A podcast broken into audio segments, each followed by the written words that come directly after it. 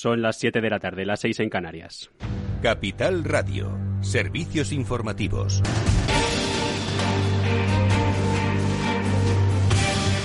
¿Qué tal? Buenas tardes. No son buenos los datos que nos deja la pandemia este jueves en España. Acabamos de conocer hace escasos minutos que el país supera los dos millones de contagiados por coronavirus, 42.360 de ellos desde el martes, lo que eleva la incidencia acumulada hasta los 321 casos por cada 100.000 habitantes, lejos de la barrera marcada por el Gobierno en los 250 casos de incidencia acumulada. Y en cuanto a la vacuna, durante la tarde de este jueves hemos conocido que la Agencia Europea del Medicamento descarta la autorización condicional de los antídotos de AstraZeneca, aprobada ya por el Reino Unido o Janssen, porque apunta todavía no se han presentado los papeles. Más asuntos. La vicepresidenta de Asuntos Económicos, Nadia Calviño, ha asegurado este jueves en una entrevista en la COPE que la economía española ha mantenido la senda positiva en el cuarto trimestre de 2020, con lo que registrará un crecimiento a pesar de la segunda ola de la pandemia. El crecimiento económico es el factor fundamental y, eh, que va a determinar la evolución económica durante este año y es positivo que el punto de partida que tenemos es ya una recuperación que se inició en el tercer trimestre del año pasado,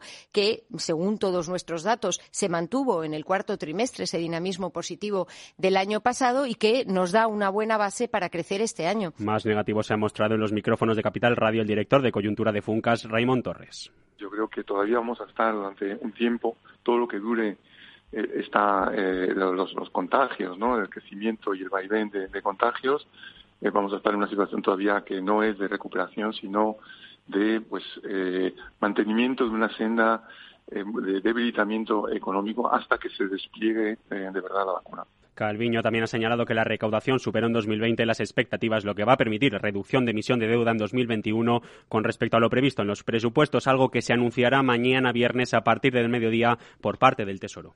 Mañana mismo el Tesoro Público va a hacer el anuncio de, de, y la previsión de emisión de deuda para este año y va a dar esa buena noticia, la de que vamos a reducir la emisión de deuda con respecto a lo que preveíamos cuando se presentó el proyecto de presupuestos. Y en crónica internacional, el primer ministro francés Jean Castex acaba de anunciar que el país vecino mantiene cerrados los bares, restaurantes, cines, teatros y estaciones hasta febrero.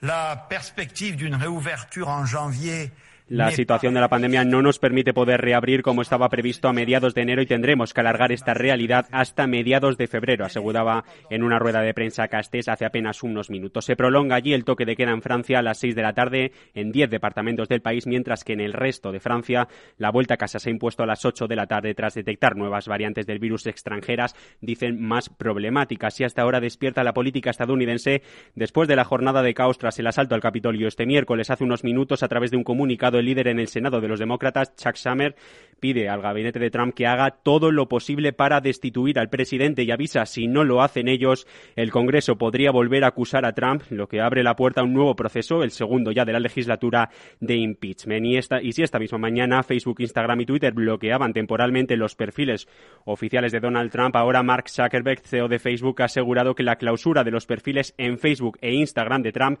será indefinida. Según Zuckerberg, el bloqueo estará vigente hasta que la transición pacífica de poderes esté completada. A este respecto y sobre el poco efecto que han tenido los disturbios en la bolsa, hemos hablado aquí en Capital Radio con Rafael Damborenea, profesor de finanzas del EUDE Business School. Eh, su cuenta de Twitter, que era uno de los elementos susceptibles de generar volatilidad, ha sido suspendida, así que también eso es positivo. Y ahora lo que creo que está intentando descontar Wall Street, pues sería el futuro bajo el mandato demócrata. Más asuntos en página económica. Elon Musk supera a Jeff Bezos como la persona más rica del mundo. Según publica Bloomberg, la fortuna del CEO de Tesla supera ya los 188 mil millones de dólares, lo que superaría al propietario de Amazon en unos 1.500 millones. Y con esto vamos a ver qué están haciendo en estos momentos los mercados de Estados Unidos. Claves del mercado. Pues en estos momentos tenemos a Dow Jones en positivo, en verde sube un 0,72% hasta los 31.051 puntos, mientras que el S&P 500 sube también un 9,34 hasta los 3.798. Por su parte, el Nasdaq 100 arriba un 2,21 hasta los 12.901 puntos. La información termina aquí y vuelve a Capital Radio a partir de las 8 de la tarde, las 7 en Canarias, en tiempo ya del balance con Federico Quevedo. Ahora se quedan con el equipo de Afterwork a los mandos de Eduardo Castillo.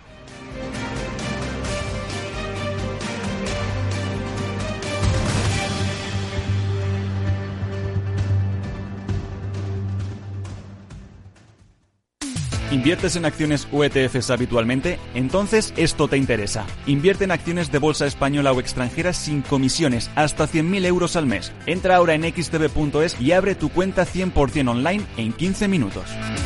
Riesgo 6 de 6. Este número es indicativo del riesgo del producto, siendo uno indicativo del menor riesgo y 6 del mayor riesgo. Vuelve el tiempo de descubrir, de disfrutar, de perderse. Hasta el 17 de enero vuelve Time to Fly de Air Europa. Alas para volver a volar. Viaja a Península y Baleares desde 19 euros o Caribe, Centro y Sudamérica desde 219 euros. Consulta más destinos en ereuropa.com. Air Europa. Tú decides.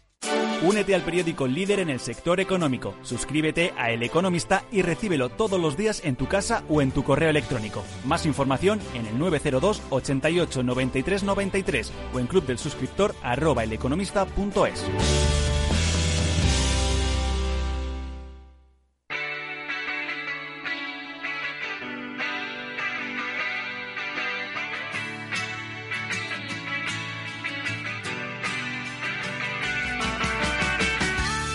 Después del trabajo, After Work, con Eduardo Castillo, Capital Radio.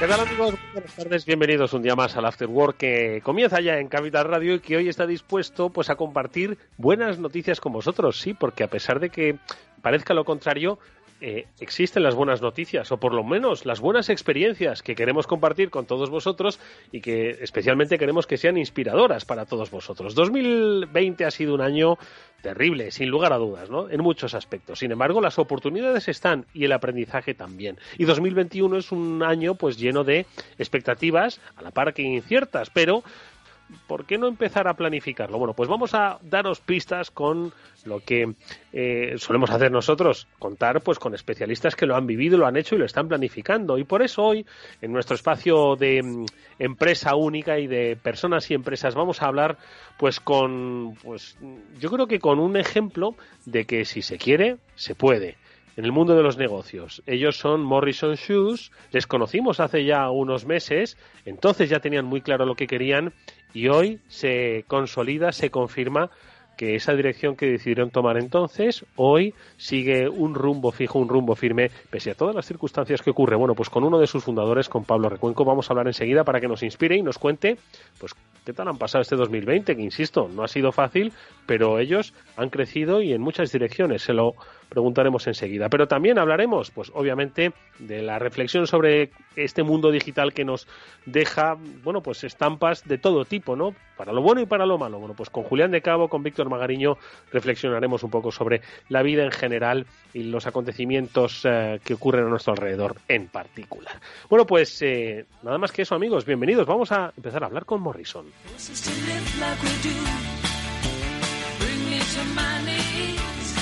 seguro que muchos de vosotros eh, habéis hecho dos cosas. O habéis dejado el zapato de Morrison para que los reyes identifiquen quién era el sitio ¿no? donde tenían que dejar los regalos, o en el sitio donde habéis puesto otro zapato os han traído unos zapatos Morrison, porque es que no hay nadie que se resista pues a este calzado made in Spain diseñado aquí en España y que además eh, tiene, como digo, pues un talento del que vamos a tratar pues de aprovechar pues a todos aquellos oyentes del Afterwork para que vuestros negocios sean inspiradores igualmente. Pablo Recuenco es uno de los fundadores de Morrison. Pablo, ¿qué tal? Muy buenas tardes.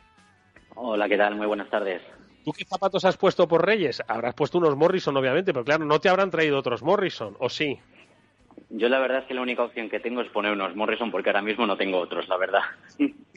está muy bien. Hace, hace meses que hablamos con Morrison Shoes, que hablamos con Pablo, eh, una eh, joven firma ¿no? de diseño, fabricación de zapatos, todo en España, que, bueno, pues eh, poco a poco, con tesón y con mucha habilidad digital que han transformado en habilidad también física, y ahora lo comentaremos, bueno, pues se han convertido en un referente y mm, en un referente, pues para muchas generaciones, en un mercado que no es nada fácil, que es el del calzado y, y sobre todo el de la distribución por Internet. Lo primero de todo, preguntarte, Pablo, ¿qué tal ha terminado ese 2020? Porque no ha sido fácil, no hemos podido salir a la calle y cuando uno no sale a la calle, pues pierde las ganas por vestirse, por ponerse cosas y luego cuando salen de una manera limitada, pues oye, afecta. Entonces, obviamente, un negocio como el vuestro, pues seguro que, bueno, se vio afectado y en qué manera vosotros eh, vivisteis ese 2020, ese confinamiento y cómo lo afrontasteis. Cuéntanos. Pues la verdad es que cuando comenzó todo el tema del confinamiento yo creo que lo afrontamos un poco como todo el mundo, ¿no? Con mucha incertidumbre, no sabíamos muy bien qué, iba a suceder, qué cabía esperar, tampoco sabíamos muy bien qué duración iba a tener todo esto y lo único que veíamos es cómo se prolongaba constantemente ese periodo de confinamiento, ¿no? Entonces, bueno, eh, la primera la primera reacción evidentemente fue de un poco de miedo, ¿no? De susto, de qué pasará, qué será de nosotros, qué, qué podemos hacer, pero inmediatamente eh, lo que hicimos fue pues intentar aprovechar al menos la oportunidad, ¿no? Nosotros éramos conscientes de que somos un negocio digital, somos un negocio online y alguna ventaja tenía que tener todo eso, ¿no? Al final, pues la mayoría de los negocios más afectados eran los que tenían presencia física y ahí vimos una pequeña grieta que por la cual podíamos podíamos apostar y eso fue un, un poco lo que hicimos, ¿no? Eh, lejos de, amedrentarnos, lo que hicimos fue eh, aprovechar esa, esa oportunidad, aprovechar esa, ese hueco que se había eh, creado en todo el entorno digital e intentar llegar mucha más, eh, llegar a mucha más gente que antes. ¿no? Entonces fue un poco de esa manera cuando empezamos a ver que las ventas aumentaban, aumentaban, aumentaban, no solo en España, sino también en el extranjero, porque dijimos, pues, pues quizás en España está afectando más esta pandemia que en el resto de Europa, que por esa época lo estaban llevando un poco mejor, y dijimos, ya que tenemos cierta experiencia en otros países internacionales, ¿por qué no volcar gran parte de nuestra inversión publicitaria allí? Es lo que hicimos, empezamos a vender un 70% en el extranjero, cuando hasta entonces como máximo habíamos vendido un 30% mensualmente. Eso fue un cambio para nosotros increíble. Y fue un poco así como fuimos balanceando, ¿no? Mes a mes, viendo un poco cómo funcionaba la perspectiva, diariamente midiendo bien la inversión que teníamos en publicidad con el retorno que obteníamos y moviéndonos muy rápido entre todos los canales que nos ofrecía el canal digital. Mm. Pablo, yo recuerdo cuando estuviste hace tiempo ya en el programa que destacamos un, aspecto de Morrison que era la habilidad ¿no? en la gestión de la comunidad ¿no? a través de la red social y cómo pues eh, lo hicisteis un pilar importante ¿no? en el desarrollo de la propia compañía. Hoy muchas compañías no, no se entendería si no tuviesen ese acompañamiento de la comunidad. Vosotros ya lo teníais, pero claro, eh, este reforzamiento del que nos hablas, eh, ¿hacia dónde lo dirigisteis? Porque si ya teníais mucha comunidad, ¿cómo lograsteis reforzar todavía más esa comunidad a través de redes? Bueno, digamos, lo que nosotros percibimos en ese momento es que eh, ya no es que fuera por una cuestión de, comunidad, sino eh, la oportunidad que se abría para aumentar nuestra comunidad. Y lo explico fácilmente. muchos negocios eh, a día de hoy pues invierten en publicidad online para conseguir nuevos, nuevos compradores, más comunidad. Y en ese momento, en el, en el periodo en el que empezaba la pandemia, nos dimos cuenta de que había un montón de empresas que dejaron de invertir en publicidad online. ¿Por qué? Porque básicamente su negocio se había parado. ¿Esto qué es lo que provocó? Que el precio, el coste de la publicidad digital descendiera muchísimo, descendiera radicalmente. Y fue un poco lo que nosotros aprovechamos. Al final empezamos a hacer mucha más publicidad online porque era mucho más barato y nos, nos permitió llegar a mucha más gente. Entonces, fue de esta manera como ampliamos la comunidad, ampliamos el número de gente a la que éramos capaces de llegar y, por tanto, también los compradores. Entonces, fue un poco eh, fundamentado en eso, ¿no? en el análisis del mercado, en el análisis del coste de la publicidad y aprovechar esa, esa oportunidad, ¿no? que grandes players habían dejado de, promocionarse, pues desde agencias de, viajes, marcas de coches que están acostumbrados a invertir mucho dinero online y que de pronto dejaron de hacerlo. Hay que, ¿qué se necesita saber eh, para invertir en publicidad digital? Es decir, porque al final, pues es una, tú lo has dicho, ¿no, Pablo? Es una cuestión también un poco de coste, pero bueno, también un poco de saber los objetivos que quieres lograr, los canales por, a los que dirigirte y, ser también un poco sensible al, al propio efecto que genera la, la publicidad, ¿no? La captación, el engagement, ¿no? Entiendo que hay que tener mm, cierta habilidad para ello, ¿no? Sí, es, fundamental eh, conocer muy bien cuáles eh, son los objetivos de tu, de tu negocio, ¿no? Es, muy diferente la forma que en, la que se miden los objetivos en un negocio digital, ¿no? Los, los, llamados KPIs, por así decirlo, con lo que tiene que ver un negocio físico. Si tú conoces cuáles son tus, tus objetivos, cuánto te cuesta un cliente, cuánto te cuesta una compra, cuánto te cuesta un registro, y conociendo bien los canales del marketing digital donde tú puedes aparecer, donde tú puedes promocionarte, es muy, muy, muy, muy, entre comillas, fácil gestionar un poco tu presupuesto ¿no? y, y, llegar a nuevos clientes. Desde luego es algo bastante complejo, pero todo parte de saber medir muy bien cuáles son los objetivos de tu negocio digital, ¿no? Y luego tener un amplio conocimiento de cuáles son los canales a través de los cuales puedes llegar a los nuevos clientes. Mm. Pablo, otro de los hitos ¿no? que, aparecen en, la historia reciente de Morrison Shoes es el de la apertura de una tienda física. Es algo que siempre a mí me ha llamado la atención, ¿no? El cómo los negocios digitales que se eh, erigen como una alternativa a los negocios físicos, luego em, prueban lo físico pues como parte de su estrategia. En vuestro caso, ¿Por qué lo hicisteis? Eh, estáis en Madrid, en la calle La Gasca. Entiendo que no será la, última eh, que habráis ni en Madrid ni en España, pero sí que me gustaría saber eh, qué pasó por vuestra cabeza para decir, oye, quizás es momento de pues empezar a crear una, una, una flag store, como, como se llaman, ¿no? una tienda de referencia física. ¿Por qué lo hicisteis? Em, bueno, en nuestro caso abrimos nuestro primer showroom hace un año y medio en la calle Duque de Soto aquí en Madrid. Pero bueno, era una pequeña tiendecita donde la gente podía ver podría venir a ver la, colección de zapatillas, de ropa y demás. Y era más, más que nada un punto eh, de venta físico porque, bueno, digamos que las zapatillas en concreto es un producto muy de verlo, ¿no? También muchas veces de, probarlo. Hay cierta gente que todavía tiene ciertas barreras. Nosotros personalmente somos unos enamorados del, del mundo online el 95%, 90% de la facturación es todo online, pero sí que pensamos que y creemos bastante en un modelo mixto, ¿no? Siempre con, mm. con mucha importancia al online, porque además somos nativos y además probablemente la tendencia va a eso, al online y sobre todo después de este año en el que mucha gente ha cambiado sus hábitos, mucha gente compra más online, mucha gente ha empezado a comprar online este año y eso es un cambio en el comportamiento radical, brutal para nosotros, pero sí que es verdad que creemos en una fórmula mixta, ¿no? Donde podamos eh, ser potentes en online, pero donde podamos ofrecer una alternativa donde el cliente no solo pueda ver el, el, producto, que muchas veces es importante, el probárselo, el calzárselo, ver si es cómodo, sino también el vivir la experiencia Morrison, ¿no? De, de, venir aquí, escuchar la música que te ponemos, el, la estética de la tienda, eh, los propios dependientes, cómo te hablan, eso también es experiencia de, marca y para nosotros también es importante. La nueva tienda de la gas que, acabamos de abrir, un poco que es el traslado de nuestro showroom allí, pues no deja de ser eso, ¿no? Un, punto de, venta donde la gente sobre todo puede vivir la experiencia, puede ir a probarse las zapatillas y si quiere se las podemos mandar a casa. O sea, nosotros siempre como un apoyo al online, no vemos las tiendas físicas como, como algo mm. estratégico, como un punto eh, vital a nuestra facturación, sino como un apoyo al, mercado online, a la experiencia online.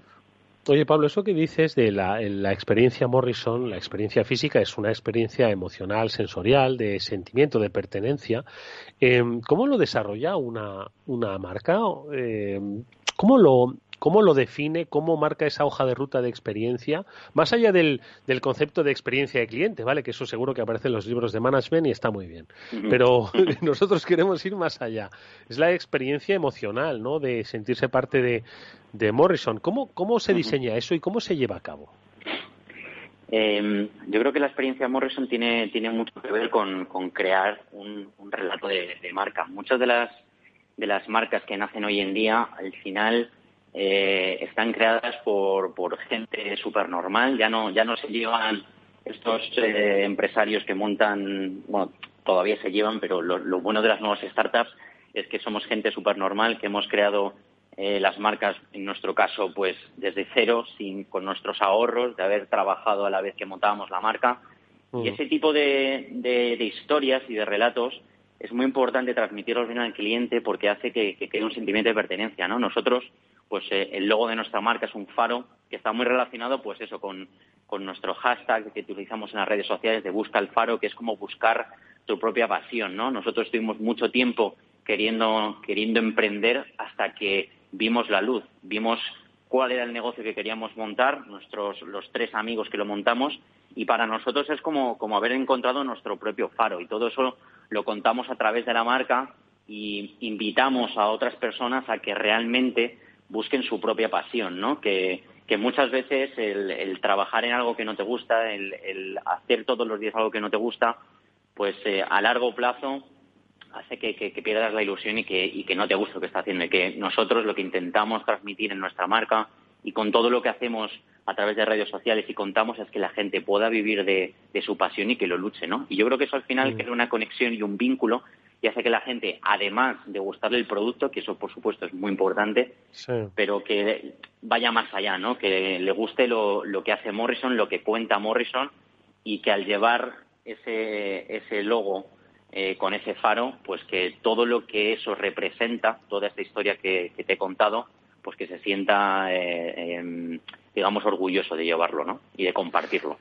Oye, Pablo, cuando uno entra en morrisonshoes.com eh, puede ver, eh, bueno, pues toda la oferta que hay de, de, zapatillas, sneakers, botas, algo que llevamos en los pies, pero ojo, también cosas que llevamos en otras partes del cuerpo. Habéis ampliado líneas de negocio pues a eh, sudaderas, gorras, camisetas, calcetines. ¿Cómo? ¿Cómo este crecimiento? ¿Por qué?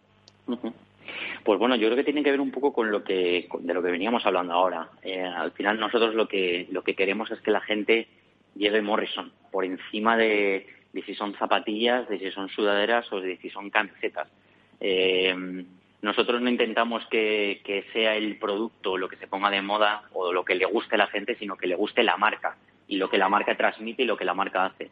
Es por ello por lo que queríamos aprovechar eh, lo que nosotros pensamos que es un binomio bastante potente, ¿no? Ese Morrison y el Faro, para que la gente pudiera llevar en más elementos del catálogo, de su vestuario, pues eh, llevar más productos de Morrison, ¿no? Y además son productos complementarios con las zapatillas que, que, bueno, completan, completan muy bien ese, ese catálogo.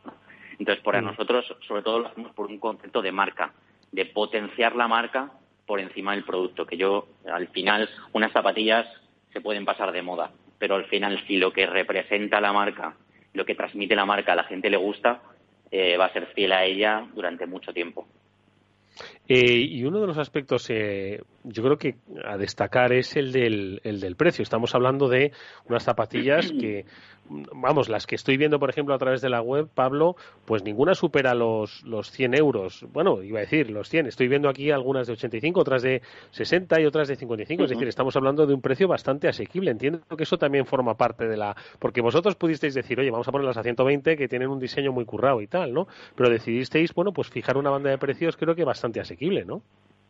Sí, sí, al final tiene que ver con que, con que queremos que, todos nuestros productos eh, tengan un precio también coherente. O sea, dentro de que nosotros fabricamos en España y que eh, fabricar en España supone unos costes bastante elevados comparados con, pues, por ejemplo, fabricar en cualquier país eh, asiático. y también lo que comentas, ¿no? que es un, es un producto con un diseño muy elaborado, muy complejo. Nosotros lo que queríamos fundamentalmente es que la gente pudiera poder invertir en las zapatillas y que no tampoco supusiese un problema, ¿no? Hacer unas zapatillas asequibles para todo el mundo. Y yo creo que lo hemos conseguido, o sea, que creo que es un, es un precio que es eh, muy competente, que yo creo que es una gama, una gama media, que está, es apta para, para todos los bolsillos y, también es uno de los elementos que, que es importante para nosotros, pues que tanto la calidad sea buena como el origen de la fabricación de los productos sea buena y que el precio final fue pues que sea asequible para un poco la mayoría de los bolsillos. Oye, Pablo, una última cuestión. Te pregunto, eh, estamos empezando el año, entiendo, bueno, que seguro que también en esos libros de management que citábamos, pues estarán diciendo, oye, ahora mismo no hagas planes para dentro de tres meses porque todo es muy cambiante. Obviamente no te voy a preguntar por los planes de 2021, pero ¿cómo te gustaría que fuese este año? ¿Cómo te gustaría que se recordase a Morrison en 2021 como el año de la expansión en tiendas, la expansión internacional, como el año de superventas? ¿Cómo? Pues eh, La verdad es que me... también puedes decir que todo eso, ¿eh? que no se puede decir. No sé, no sé con qué quedarme, la verdad, porque todo eso me gusta. Todo lo que has dicho me gustaría para, para Morrison. Pero bueno, por encima de eso, la verdad es que preferiría que fuera un buen año para todos, que, que todo esto eh, que ha sucedido este 2020 quede atrás, que todo el mundo vuelva a, disfrutar de, de la salud, de poder salir a la calle. Y estoy seguro de que si a todos nos va mejor, pues a Morrison también le irá bien. Y, eso es lo importante, ¿no? Que todos vayamos de la mano y que podamos disfrutarlo todos juntos. Sin lugar a dudas, pues nos quedamos efectivamente con esos buenos deseos que Pablo Recuenco, fundador de Morrison, comparte con todos nosotros. Amigos, buscad el faro, eh, lo encontraréis eh, seguro lo que deseáis. Pablo, muchísimas gracias. Enhorabuena por todo el trabajo desarrollado. Muchísima suerte para el futuro. Ya veremos qué es lo que Muchas gracias. Gracias a vosotros.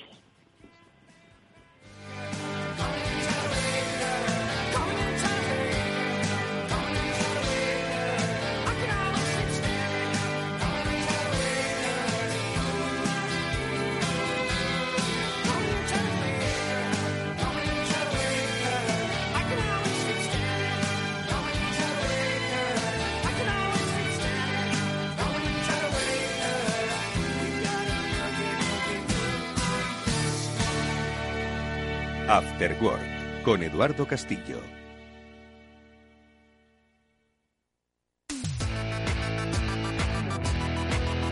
Y si te sientes atraído por invertir pero no sabes con quién hacerlo ni cómo hacerlo, pues que sepas que XTB pone a tu disposición la mejor oferta, comprar y vender acciones y ETFs de todo el mundo sin comisiones hasta 100.000 euros mensuales. El proceso es muy sencillo, entras en xtb.es, abres una cuenta completamente online y en menos de 15 minutos estarás listo para empezar a operar comprando acciones y ETFs con cero comisión. Comprueba lo que te contamos en xtb.es. Riesgo 6 de 6, este número es indicativo del riesgo del producto siendo uno indicativo del menor riesgo y 6 del mayor riesgo.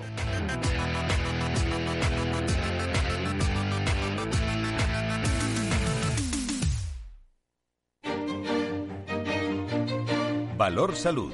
Tiempo de salud. Su actualidad, sus personas, sus empresas. Todos los viernes a las 10 de la mañana en Capital Radio, con Francisco García Cabello. ¿Sabes cuál es el mejor dial para escuchar Capital Radio? Tu móvil. Ya tienes disponibles las versiones de iOS y Android de Capital Radio. Y si quieres escucharlas en tu coche, lo tienes muy fácil. Empareja el Bluetooth de tu coche con tu móvil o tableta, entra en la app de Capital Radio y ya lo tienes. Escucha Capital Radio en digital. Y si te preguntan qué escuchas, no lo dudes. Capital Radio.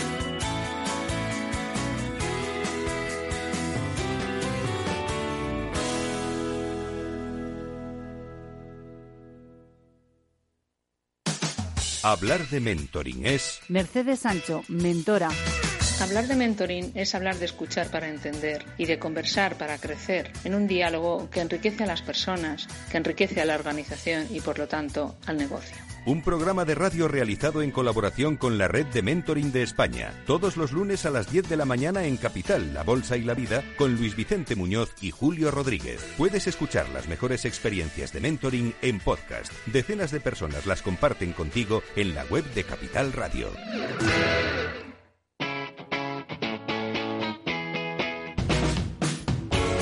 Capital Radio. Despierta la economía.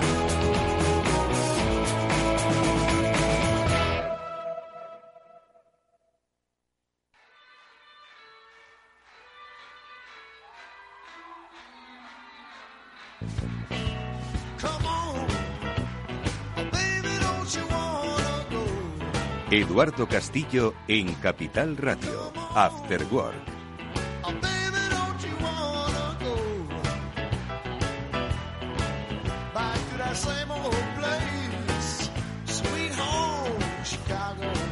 Bueno, ¿qué tal amigos? Seguimos en este After Work. Hoy lo hacemos tras esta víspera de Reyes, bueno, pues con nuestros habituales em, expertos en mundo digital que nos acompañan pues, cada semana y que pues en este su primer programa del año no tengo nada más que felicitarles, por supuesto, la entrada de este 2021 y, y, por supuesto agradecerles como siempre que estén con nosotros estos minutos. Ellos son Julián de Cabo y Víctor Magariño. Julián, ¿qué tal? Buenas tardes, bienvenido.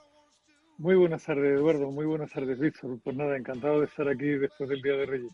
Un año más, ¿no? Como diríamos. Madre mía, solo han pasado cinco días desde 2000, bueno, cinco u ocho, no lo sé, desde 2020 y ya parece que se nos han olvidado todos los males. Por desgracia, no es así. Víctor Magariño, ¿qué tal? Buenas tardes. Hola, buenas tardes, Eduardo y audiencia. Pues nada, encantado. Un, abrir un año más nuevo aquí al pie del cañón y, a tope de fuerzas. Bueno, pues eh, oye, si os parece, comentamos cosas que estoy seguro de que os han llamado la atención estos últimos días, pero lo comentábamos también eh, estos días por WhatsApp, especialmente ayer en este grupo compartido. Por cierto, que ya que he mencionado WhatsApp, creo que ha cambiado un poco la política de privacidad y si queréis hablamos de eso, porque hoy se había, hoy está, hoy era hasta trending topic en, en Twitter precisamente por eh, bueno, pues las quejas que había con respecto a los datos, ¿no? Que iba a empezar a pedirte en esa nueva actualización de las eh, políticas de privacidad, que no sé si habéis tenido oportunidad de, leer. ¿Lo habéis visto? ¿Habéis sido conscientes de ello? Mm, yo, he oído algo, he leído algo en diagonal sobre una actualización de términos de privacidad, pero si te soy sincero, Eduardo, esas cosas renuncié a entenderlas hace muchísimo tiempo. No estoy dispuesto a leerme los 40 o 45 folios que tiene cada, cada regulación legal de cada servicio porque es imposible. Sí, yo pensé que nos ibas a dar hoy más apertura con el que a Trump finalmente le han silenciado. Sí, sí. sí, sí, también, también, también. en Facebook, ¿no?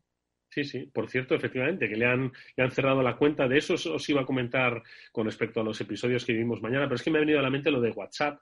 Y es que es cierto, yo tampoco me he leído los, los, nuevos términos de privacidad.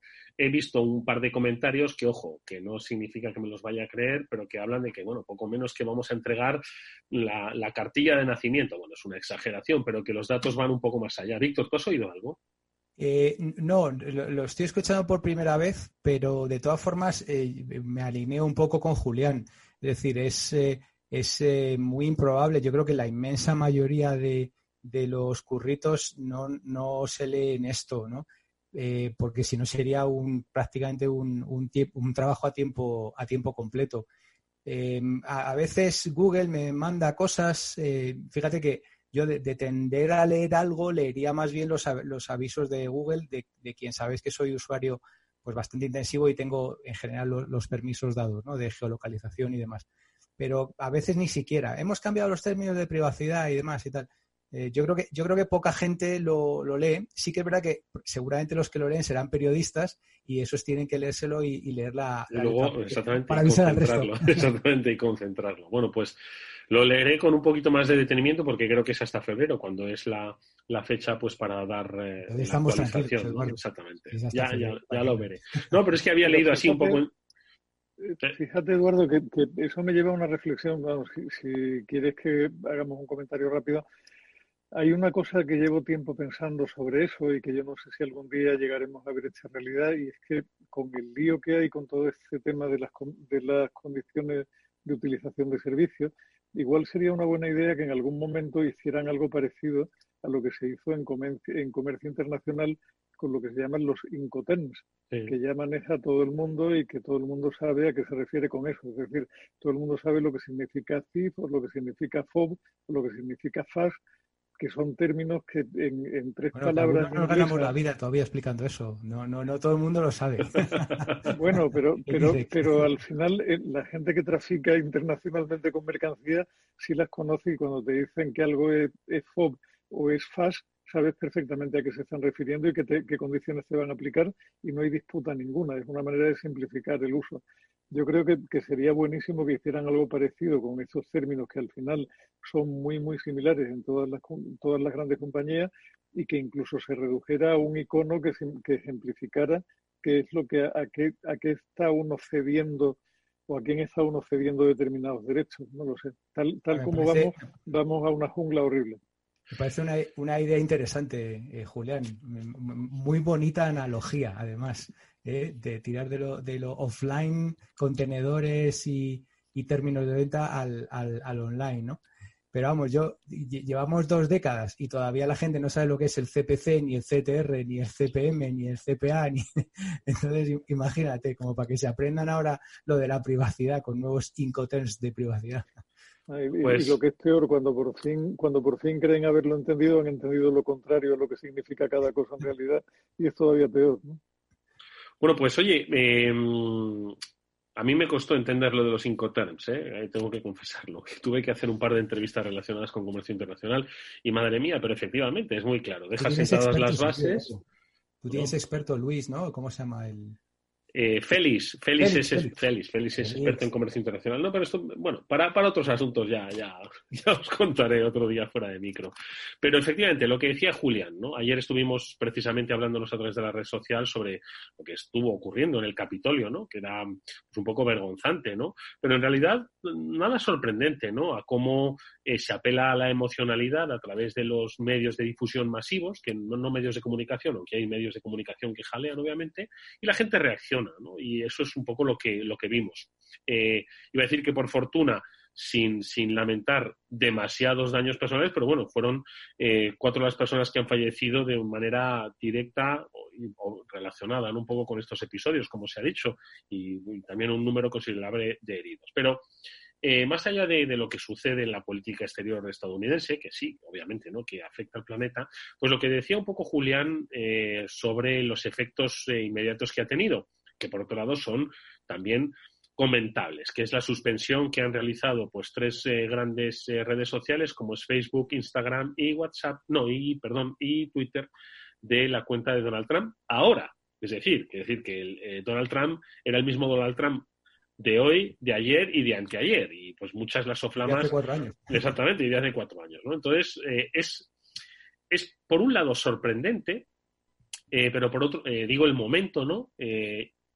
Y luego, por otro lado, también, si esto significa que a todos aquellos que alientan y enardecen de una manera absolutamente directa eh, y basada en lo que es la desinformación, que es, entiendo, eh, uno de los motivos ¿no? que, se han argumentado pues, para, hacer estos bloqueos, eh, si lo van a hacer con todo el mundo. Porque aquí, si uno se asoma a las redes sociales de cualquiera, ¿De acuerdo? Estamos, pues yo creo que viviendo situaciones muy similares a las de Trump, que es enardeciendo a través de, información pues distorsionada, ¿no? De la, de la realidad o información falsa directamente. No sé qué opináis. A ver, eh, Julián, tú que lo has sacado el tema. Pues mira, Eduardo, yo ahí eh, tengo una opinión complicada y, te, o y quizás no muy políticamente correcta, me temo, ¿no? yo creo que eso es quizá una muestra más de, de una característica de la sociedad anglosajona en general, de la que no se suele hablar mucho, pero que yo creo que está presente ahí, que es el nivel de hipocresía cósmica que esa civilización ha traído al mundo desde hace mucho tiempo. ¿no? Eso, eso de, y ahora voy y te cierro la cuenta, es como el clásico de la literatura castellana de amor o muerto gran lanzada. ¿no? Ahora, que, ahora que te vas a ir como presidente de Estados Unidos y que no debo temer nada de ti porque no vas a poder hacer nada en mi contra, ahora te desconecto la cuenta. Pero durante los tres años que has estado enrareciendo el ambiente, mintiendo como un bellaco y armando unos líos del copetín, no he hecho absolutamente nada. Yo creo que, que el problema, como se dijo hace muchísimo tiempo, para que triunfe el mal, la única condición necesaria es que la gente que cree en el bien no haga nada. Y en eso estamos desde hace muchísimo tiempo. Y el problema será que si Biden tiene una deriva parecida en otro sentido, volveremos a no hacer nada hasta 15 días antes de que deje el cargo. ¿no? Esa, mm. esa es mi opinión, lamentablemente, para ser el día después del Día de Reyes. Sí, pero es lo que decía Víctor, efectivamente, que este es el mismo, el mismo Donald Trump de hace cuatro años diciendo las mismas cosas, es decir, y en el mismo tono y, mm, empujando a la gente, ¿no? Y, bueno, no quiero pensar en, en, en, las comunicaciones que eh, a lo largo y ancho del planeta dirigentes políticos o, representantes ¿no? Eh, políticos han realizado a sus seguidores, ¿no? Entonces, insisto, esto siendo un precedente para muchos otros. A ver, Víctor. Pues mira, yo creo que las imágenes que hemos visto todos de lo de ayer es mm, mm, tremendamente lamentable. O sea, mueven todavía un poquito más la vara de, la, del esperpento. Yo no sé si vosotros habéis estado en el Senado ahí en, en, Capitol Hill, pero es un, es, un, es un edificio muy bonito y además lo primero que te encuentras ahí al entrar es una bandera española gigantesca porque ellos reconocen que fuimos unos grandes artífices de su propia independencia, ¿no? Con lo cual, eh, en lo que, incluso en lo que nos toca que, vaya entre por ahí gente de, la calle y tal a, mancillar eso, pues me parece realmente es una cosa esperpéntica, ¿no? Em, yo creo que hemos hablado muchas veces, estamos viviendo claramente una crisis de, credibilidad. La, gente eh, llevamos, no sé, 80 años de televisión y antiguamente la gente se creía lo que decía la tele, ¿no? eh, no, esto lo han, dicho por la tele. Bueno, primero que eso por la radio, ¿no? Esto lo han dicho por la radio. Eh, luego después, pues por la tele. Y ahora, pues desde que tenemos redes sociales, pues la gente mm, puede tener tendencia a creer lo que dicen las redes sociales, independientemente de, del hacer el fact-checking, ¿no? De, hacer el chequeo del dato. Entonces, como esto es muy nuevo y la gente todavía no sabe mm, qué creer o qué pensar, eh, y, tiene gente que aparentemente son referentes, eh, aparentemente respetados. Claro, estás hablando del presidente de los Estados Unidos, ¿no? Que, pues que de toda la vida era una cosa como que no tal, ¿no?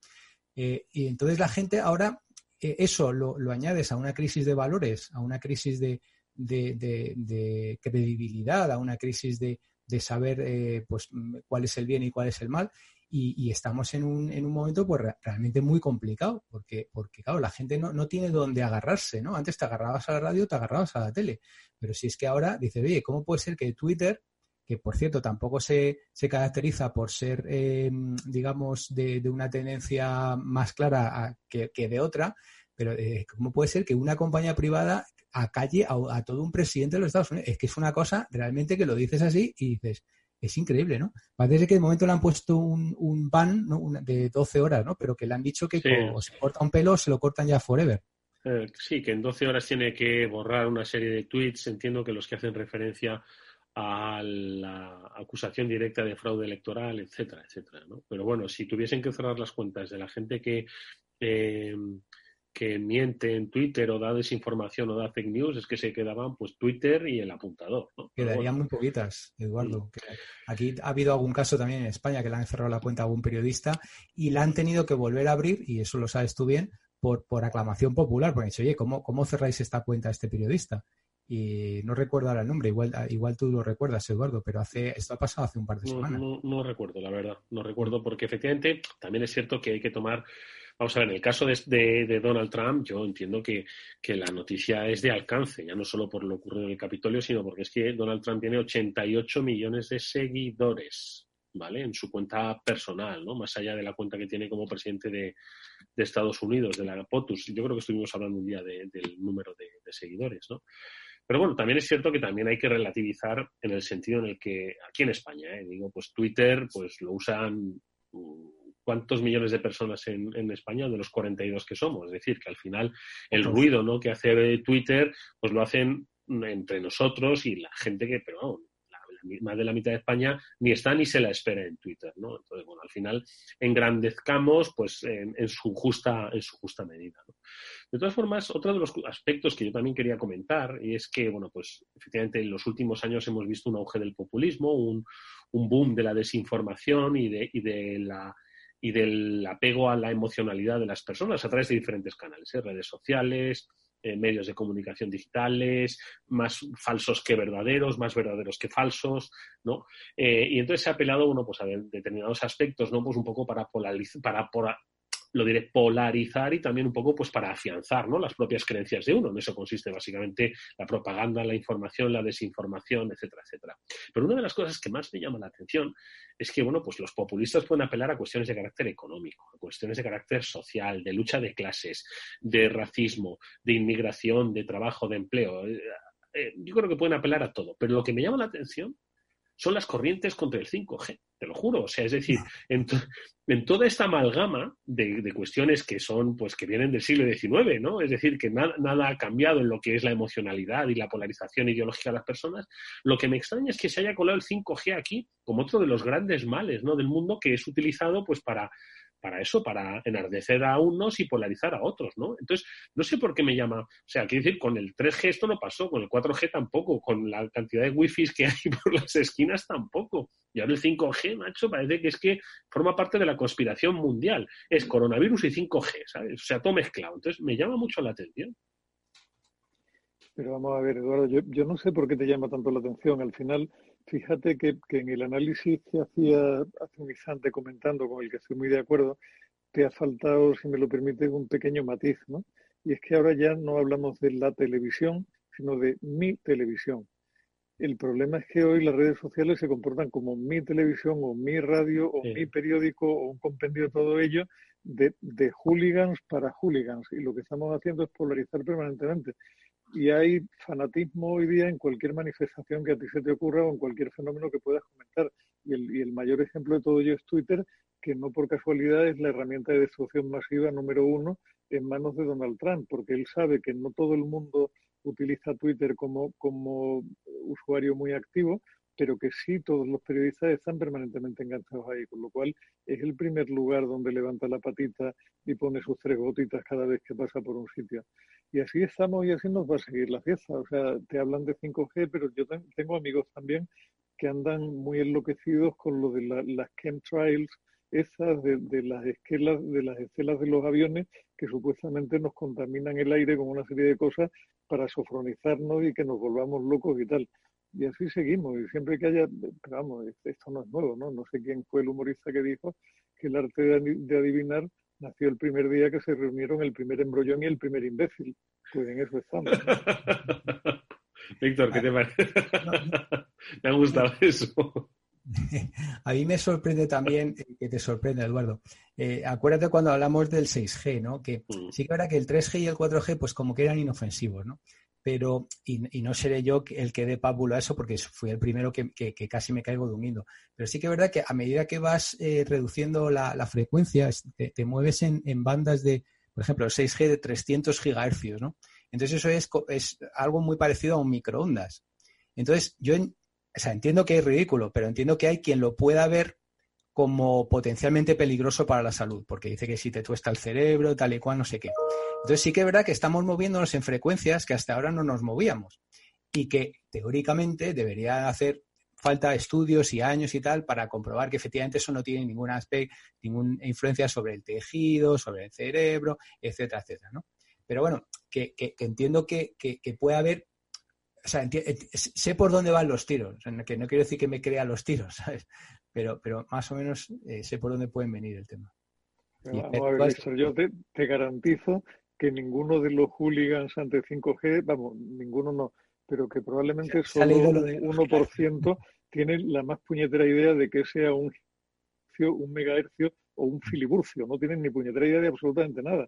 Y sin embargo se encanallan con ese tema, como otros se encanalla con que el Atleti está haciendo la campaña de su vida, o otros se encanalla con que el Barcelona dejó a un tío tirado en Estambul. Que se yo, me he con lo Claro, o sea, es cuestión de darle a cada tonto su tiza para que pinten en las paredes. Pues eso, eso es la Internet. O sea, un, conjunto de un montón de tontos con su tiza pintando por la pared. No es mucho más que eso.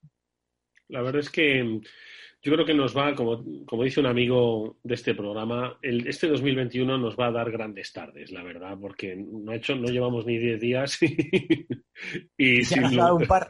y, ya nos ha dado un par, ¿no? Entonces, bueno, claro, nos reímos con cierta distancia, pero es un poco preocupante, ¿no? Porque al final la deriva de conocimiento ¿no? a la que asistimos y de reacción frente a ese conocimiento pues es muy, es muy, es muy peligrosa. ¿no? Y todo esto en un caldo de cultivo de una pandemia, de un proceso de vacunación y de, y de, una crisis económica importante, ¿no? Que, como digo, pues todas estas cosas apelan a la salud, al bolsillo y a la emoción, ¿no? Yo creo que ese cóctel, pues es muy, muy peligroso según, según se maneje, ¿no? Entonces, bueno, pues sin lugar a dudas vamos a tener eh, momentos interesantes este 2021. No sé si habéis leído algo, ¿no? Es decir, no, no digo a Nostradamus, ¿eh? por cierto, el otro día fue trending topic. Ya me extrañaba a mí, fíjate, que no fuese trending topic los años anteriores. Claro, cuando cuanto peor se avecina sacan a Nostradamus, ¿entiendes? ¿no? Siempre. Pues en el año 2000 seguro que lo sacaron.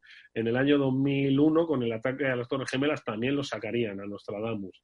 Y en el 2004, cuando sufrimos los atentados, seguro que también. Pero lo han vuelto a sacar. Pero tú, una, pregunta, Eduardo, sin maldad ninguna. ¿Tú te has tomado la molestia de leerte las cuartetas de Nostradamus alguna vez? No, no, no, te confieso, te confieso que intenté, intenté a través de internet hace ya unos años, pues tratar de leer algunas que pues tenían alguna página especializada, pero aparte de ser ininteligibles, eran un coñazo, soberano. Y cuando, y cuando por fin se entienden, dice cosas como en tal año dos naciones entrarán en guerra, pero solo una triunfará. Qué, capacidad profética tiene este hombre, Una cosa asombrosa. Sí. Oye, eh, bueno, eh, es que da mucho juego. Nuestra es como Trump, que da juego. Y hace que se. Es como ayer que eliminó a Atleti y tú qué crees que da más juego, que gane el Atleti o que gane el Cornella. ¿no? ¿Qué, qué, da más juego? ¿Qué, qué, vende más periódicos, más clics, más CPC, eh, más noticias, más, más tweets, más tal? O sea, si gana el Atlético, pues esto es más aburrido que tal. Si en cambio, si gana el Cornellá, Cornellazo, no sé cuántos tal. Entonces, de, de alguna manera ¿Qué pasa? Que ayer perdió el, el Atleti contra el Cornellá. Sí, perdió, 1-0. Pero bueno, que el, tema de la Copa se, se, prepara para que ocurran estas cosas, ¿sabes? Claro, claro. Esto forma parte, de, forma parte del relato, ¿verdad? Claro, eh, pone ahí en, un campo... Julián, dile algo. sin luz, en minutos 6 te lesiona un jugador, etcétera, etcétera, y todo dice, joder, cornellazo, bueno, ya, cornellazo, macho, que es que ya lo, preparé de una manera que, claro, pero está bien, oye, hay que vender periódicos y, hacer programas y, clics y impresiones digitales, oye. No caigas, Víctor, en la teoría de la conspiración contra la ley. esa, esa, historia lleva ya la conspiración contra la Lo que digo es que hay más gente que gana si, si gana el Cornella, que si gana, si gana el Leti no pasa nada. te van a cerrar, te van a cerrar la cuenta de Twitter, ¿eh? Como sigas así. Pero, Eduardo, tú fíjate, fíjate hasta qué punto van tarde siempre estos del Atleti que siempre están en lo mismo. O sea, llegan al cornellazo no sé cuántos años después de que el Madrid fuera pionero con el Alcorconazo. Si es que van, van lentos hasta para eso. Llevamos ya dos o tres. El año pasado también tuvimos el, la, la Unión Deportiva Leonesa, me parece que fue o tal. Pero bueno, no, yo el, otro día os traje un par de cosillas que me parecieron interesantes, la Internet cuántica y, la empresa esta Roblox, que os, os, ah, sí, luego, sí, no, la de luego no digáis, luego no digáis que, no, que no lo dije. Va a hacer un iPod y mirar a ver si podéis haceros con, algo. Pues eh, eh, me ha llamado la atención otra que también es muy mencionada, que es esta de Robin Hood. No sé si la conocéis. Se llama. Eh, Robin Hood. El caso es que me suena a mí. Me suena a mí. De, suena hay unas cuantas películas. No, no, pero me suena la empresa Robin Hood. Yo no sé si la comentó alguien hace, hace tiempo en el programa. No sé. Cuenta, cuenta. No, bueno, eh, se explica muy sencillo. Es, es, una aplicación que sirve para invertir en bolsa, pero en plan microinversiones, ¿no? Entonces, es como, como accesible a todo el mundo. O sea, no hace falta que seas experto, ni que seas un broker, ni nada. Tú simplemente puedes hacer microinversiones en la, en la bolsa eh, de Nueva York, por ejemplo, en el New York Stock Exchange, y pues invertir, pues no sé, un dólar, cinco dólares, seis dólares, tal, y ver cómo evoluciona tu inversión a lo largo del tiempo, ¿no? Y esto es la nueva locura en Estados Unidos. O sea, se está disparando eh, su utilización, su uso, el, engagement, que se llama en inglés, y por lo tanto su capitalización bursátil y tal. Y entonces ya hay todo tipo de ratio que ligan la utilización de esta app pues con, un montón de, cosas, de correlaciones y tal, para, para, para realmente destacar el, éxito de esta, de esta aplicación. Robinhood se llama. No lo sé, no, no, así a priori, pues, quiero decir, que es, es, ¿os acordáis? Yo creo que contasteis una que era como la de los, la, la máquina esta de zumos, que era de super diseño, que levantó muchísimos millones en rondas de financiación y luego se dieron cuenta de que que, no es que no sirviese para nada, pero que, vamos, no era diferente a cualquier, a cualquier exprimidor de zumos. No sé si lo recordáis que lo trajisteis aquí. Pues no sé, a priori a mí, pues una empresita que te permite emitir un dólar o seis dólares en una acción del mercado americano o del mercado chino, me da igual. Sí, y que al día siguiente ves, pues sí, que ha perdido un 0,2%, que ha ganado un 0,2%, tampoco lo veo yo como muy entretenido. O sea, porque esta empresa que es de entretenimiento, no, sé de qué es la empresa, de trading, no, no, no acabo. Sí, de trading, sí, y, en principio es sin comisiones y, y bueno, esa es la, la, nueva, la nueva locura, ¿no? De, de, todos los eh, adolescentes eh, y de alguna manera dice que está reventando los mercados. Es, un es un Tamagotchi bursátil, ¿no? Porque tú te, acuerdas, ¿no? Madre mía, Julián, ¿tú has oído esto del Robin Hood? Lo voy a buscar. Oye, que me, Yo, yo, yo, me quedé en el Tamagotchi, Eduardo. También me llamó la atención como otra muestra de la estupidez humana. O sea, como cretinos infantiles se cogían depresiones por culpa de un cacharro con tres botones. No, no, no lo había oído. Lo y, tiene, pero suena, suena curioso. Habría que darle una vuelta porque igual te encuentras con la típica historia que termina por explotar y nos sorprende a todos, Eduardo. Que, no, no nos olvidemos de que al final algunas ideas que al principio nos parecían muy ridículas han terminado en ser un éxito brutal. Yo Facebook lo conocí muy al principio, pude haber invertido como, como en criptomonedas y no metí un duro porque no le vi el interés tampoco y fíjate lo que ha sido luego. Pero fíjate, mira, estoy, perdón, estoy, acabo de, buscar ahora eh, eh, una, una noticia, ¿no? Pues que habla de Robin Hood, ¿no? Y decía, Robin Hood pues está causando furor, etcétera, etcétera. Y entonces decía, em, durante la cuarentena miles de personas se, conectaron en las fiebres de, de, repostería y tal, y otros en aplicaciones como Robin Hood. Y dice, una plataforma que permite a personas comunes y corrientes participar en los mercados comprando y vendiendo acciones. Es decir, que hasta hoy yo creo que las personas corrientes, Julián, Víctor, yo, comunes, ¿no? De la calle, podíamos comprar y vender acciones, ¿no? Entiendo que si el, el hito está en donde las comisiones, que no lo sé, no lo he leído en profundidad, bueno, pues ahí es donde se pegan todos, ¿no? Quiero decirte, comisiones más baratas. Y él, pues, habrá encontrado la vía, pues, para, entiendo que sea masivo, ¿no? Que 6, millones de personas inviertan un dólar y ya veremos qué hacemos con las comisiones. Claro, no tienen oficina, no tienen nada, no tienen, no sé, bueno, muy curioso, pero sí, habrá que echarle un ojo, habrá que echarle un ojo. Le echamos un ojo, ¿vale? Sobre todo porque ha, ha captado la atención de gente joven. Ahí dice que está, que está trayendo tráfico de gente que solía jugar en Fortnite, que era la otra, la otra locura de, los últimos años y tal. Y dice que su hijo de, o sea, gente de, pues jovencísimo. Dice, un ejecutivo aquí de Goldman Sachs dice que su hijo de 10 años se había quedado sin amigos con los que jugar en Fortnite. La razón es que todos estaban ocupados invirtiendo en Robinhood. Un niño de 10 años. De 10 años. Bueno, habría que, hablar con ese, habría que hablar con ese ejecutivo de, Goldman. Madre mía. Está bien darle cultura financiera a los niños, pero la cultura financiera no es solo mercados bursátiles. En fin, ¿qué, qué cosas tiene pinta de que Tiene pinta de que el padre se va a gastar en psicólogo algo más de lo que se va a ahorrar con el Robin Hood. Pues igual, ¿eh? Pero bueno, está muy bien traído, ¿eh? está muy bien traído esto del Robin Hood. Pero amigos, como siempre, se nos ha ido el tiempo y apenas hemos comentado dos aspectos de nada, la verdad. Pero bueno, si queréis, nos dejamos. Voy a intentar eh, que a ver si este año 2020 pasamos más tiempo juntos, ¿eh? que es que estos tiempos de radio divertidos, pero se me hacen muy escasos. Ni, siquiera hemos hablado de la tecnología que nos han traído los reyes, Eduardo. Eh, eh, madre mía, pero no me digas. ¿Ha habido tecnología? ¿Qué te han traído, Julián? A ver, ¿sorprende? Fue un, no muy sorprendente, un Kindle nuevo para sustituir al anterior oh, oh. y sobre todo, que eso sería para comentar durante 10 programas, una cámara, la, la, autorización para una cámara de fotos digital y ahora el problema es qué diablo me compro, porque es un follón del demonio de cámaras digitales, macho, yo la verdad es que no. Sí, el panorama de la, de la, fotografía digital se ha convertido en una selva tremenda.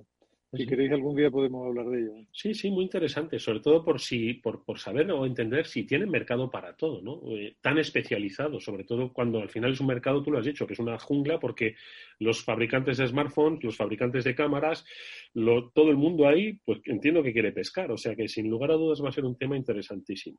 Y a ti, Víctor, ¿qué te han hecho los Reyes? ¿Ha habido tecnología o no? no, yo estoy disfrutando de, mi micrófono este que se escucha también, ¿verdad? se te escucha de maravilla, hombre. Es una maravilla, pues, pues nada, se lo regalaron en los Reyes a mi hijo y me lo, me lo he medio adjudicado yo.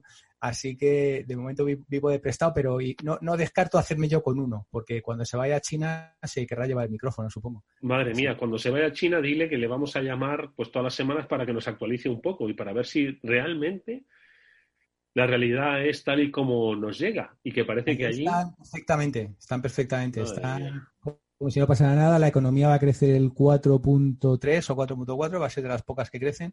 Está la gente de las discotecas como loca, no tienen prácticamente casos y fíjate cómo estamos en el resto del mundo. Madre mía. Bueno, pues habrá que estar pendiente de, esos viajes de tu hijo. En fin, lo veremos en próximos programas. Víctor Magariño y Julián de Cabo, amigos, muchísimas gracias por habernos dedicado vuestro tiempo. Que nada, terminemos esta semana eh, de nieves en Madrid y que, que vayáis con cuidado, que hace mucho frío y resbala mucho el suelo. En cualquier caso, intentamos vernos la próxima semana, ¿vale? Muy bien, muchas gracias. Venga, muchísimas gracias Julián y Víctor y a todos ustedes. Nos vemos amigos el próximo lunes, que estará con nosotros como siempre el programa de ciberseguridad con Pablo Salmeterio, Mónica Valle y contaremos con amigos que como siempre nos hablarán de este interesantísimo y peligrosísimo mundo de la ciberseguridad. Un saludo a todos, cuidaros mucho, adiós.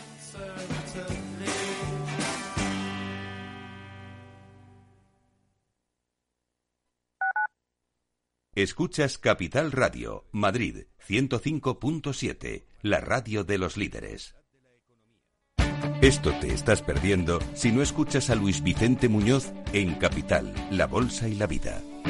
¿Por qué está caro? ¿no? ¿Qué es lo que, que acaban entendiendo? Pues está caro porque no hay ninguna alternativa de inversión. ¿no? Lo que los americanos llaman con el palabra, este el acrónimo de, de TINA, ¿no? There is no alternative. Fernando Aguado, director de inversiones de Fonditel. No te confundas. Capital, La Bolsa y la Vida con Luis Vicente Muñoz, el original. Capital Radio. Aportamos valor. Mi empresa me ha comunicado que hace un ERTE y tengo que solicitar la prestación. ¿Qué tengo que hacer? Será tramitada de oficio la inscripción como demandante de empleo a todas las personas que lo comuniquen a la Dirección General de Trabajo que se encuentren en un ERTE. Tu comunidad autónoma se pondrá en contacto contigo vía mail